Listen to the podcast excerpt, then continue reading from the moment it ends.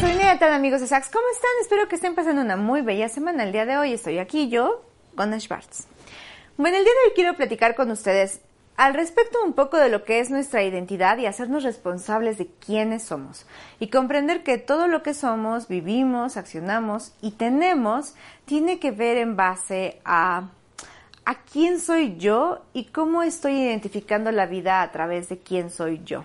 Por ejemplo, si yo les dijera, tengo un gato negro, lo más probable es que para uno, cada uno de ustedes que me están escuchando o que me están viendo, va a significar algo totalmente distinto, porque para algunos a lo mejor tuvieron un gato negro de pequeños y le van a recordar algo con cariño, mientras para otras personas que les causan repudio los gatos van a decir guácala, y a lo mejor a muchas otras personas les dan miedo los gatos. Entonces cada uno de nosotros interpretamos la realidad y lo que vivimos en base a quién somos y las cosas que tenemos. Ahora, esta identificación de quiénes somos es parte de nuestra personalidad y entiendo que hay un porcentaje de nosotros que no se puede cambiar porque ya es genético, ¿saben? Como esa predisposición de lo que tenemos que ya no es inamovible. Somos quien somos en ese sentido, en la parte genética.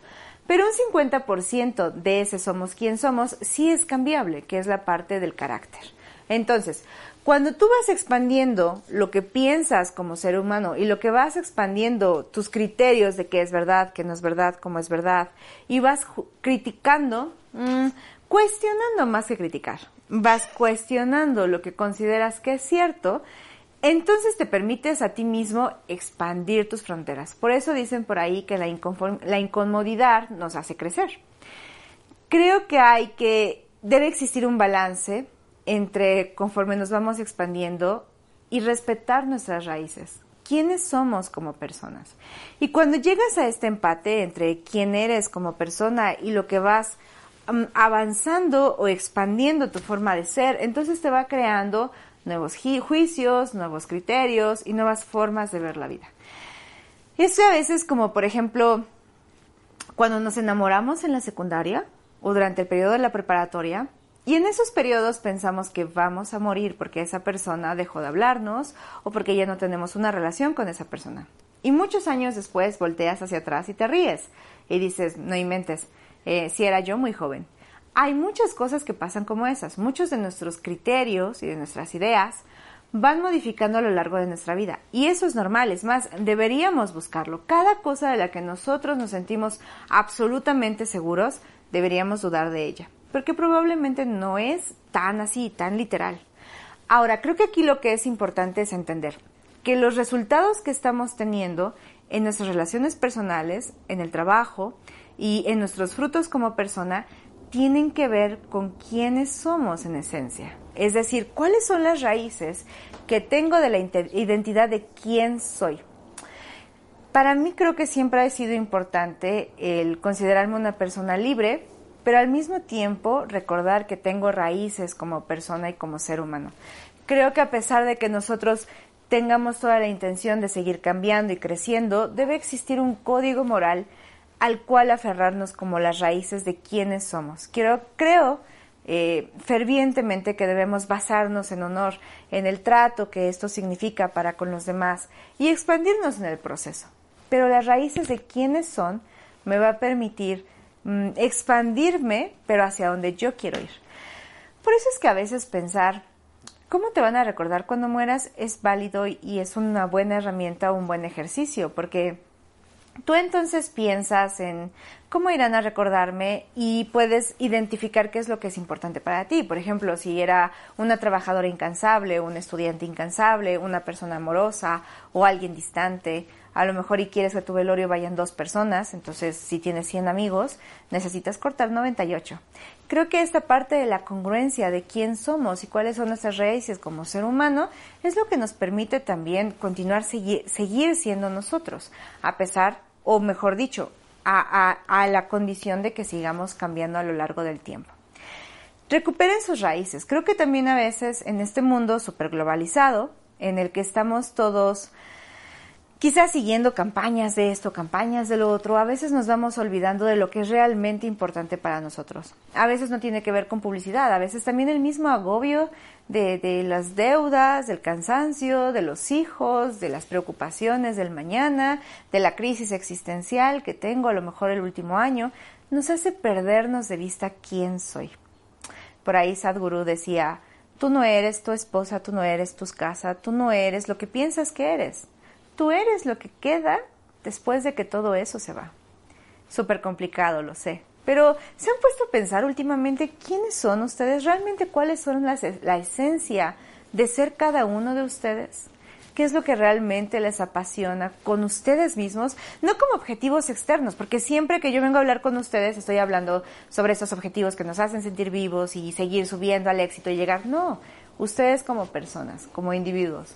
¿Qué les hace sonreír a ustedes de ustedes mismos? ¿Cuál es el momento en el que ustedes se sienten estar con ustedes mismos?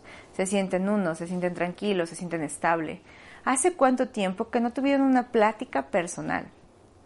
Yo no las tengo porque Ale habla mucho, Han se enoja y entonces Dra termina llorando.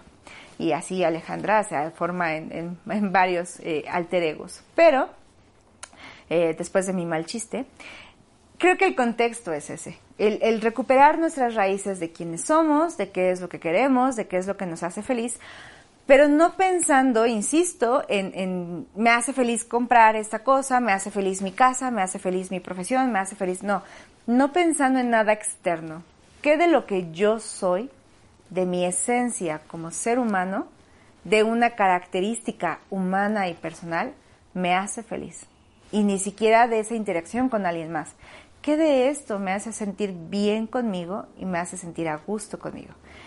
Creo que en los momentos de crisis, en los momentos en los que más complicados estamos, recuperar nuestras raíces nos sirve, porque si tú estás bien contigo mismo y eres un árbol fuerte y con raíces profundas, entonces puedes construir mucho a pesar de que las situaciones sean complejas.